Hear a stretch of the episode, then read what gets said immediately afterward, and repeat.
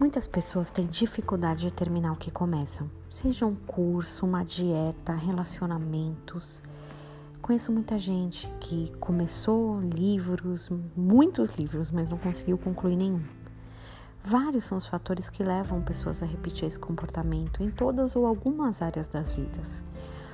Apesar da gente ser considerado esse povo persistente, né, ou até teimoso, eu sou brasileiro, não desisto nunca a realidade de começar e não terminar é bem visível no nosso meio. Em alguns pontos da nossa vida, mesmo em menor grau, acabamos também desistindo de algo. Muitas vezes, do ponto de vista humano, aguentar um chefe opressor, a falta de comodidade, a insegurança, não é fácil. Mais ainda, tem gente até que evita começar, sabendo que não vai conseguir concluir a determinada tarefa.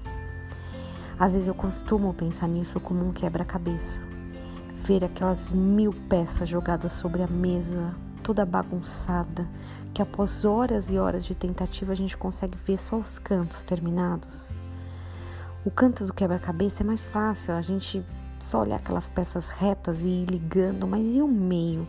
O que a gente coloca no meio? Como preencher aquele vazio é quase impossível de finalizar. Nós somos falhos e muitas vezes deixamos matérias incompletas pelas, pela nossa vida. Nessa hora, muitas pessoas param por isso. É difícil concluir esse quebra-cabeça.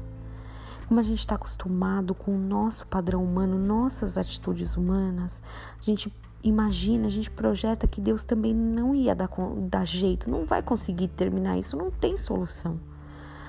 Mas a Bíblia nos traz a certeza de uma promessa Deus não é igual a nós. Deus começa e termina, ele não larga nada no meio. Filipenses 1:6, um verso muito especial para mim diz assim: Estou plenamente certo de que aquele que começou a boa obra em você, ele vai completá-la até o dia de Cristo Jesus. Com esse pequeno verso, a gente tem três certezas. Um, ele vai começar. Dois, ele não vai desistir. E três, ele vai finalizar a boa obra. É uma certeza plena. Eu profetizo na tua vida hoje que esse verso vai penetrar no teu coração. Esse é o meio do quebra-cabeça, era isso que estava faltando. Tua vida não vai ficar inacabada, em nome de Jesus.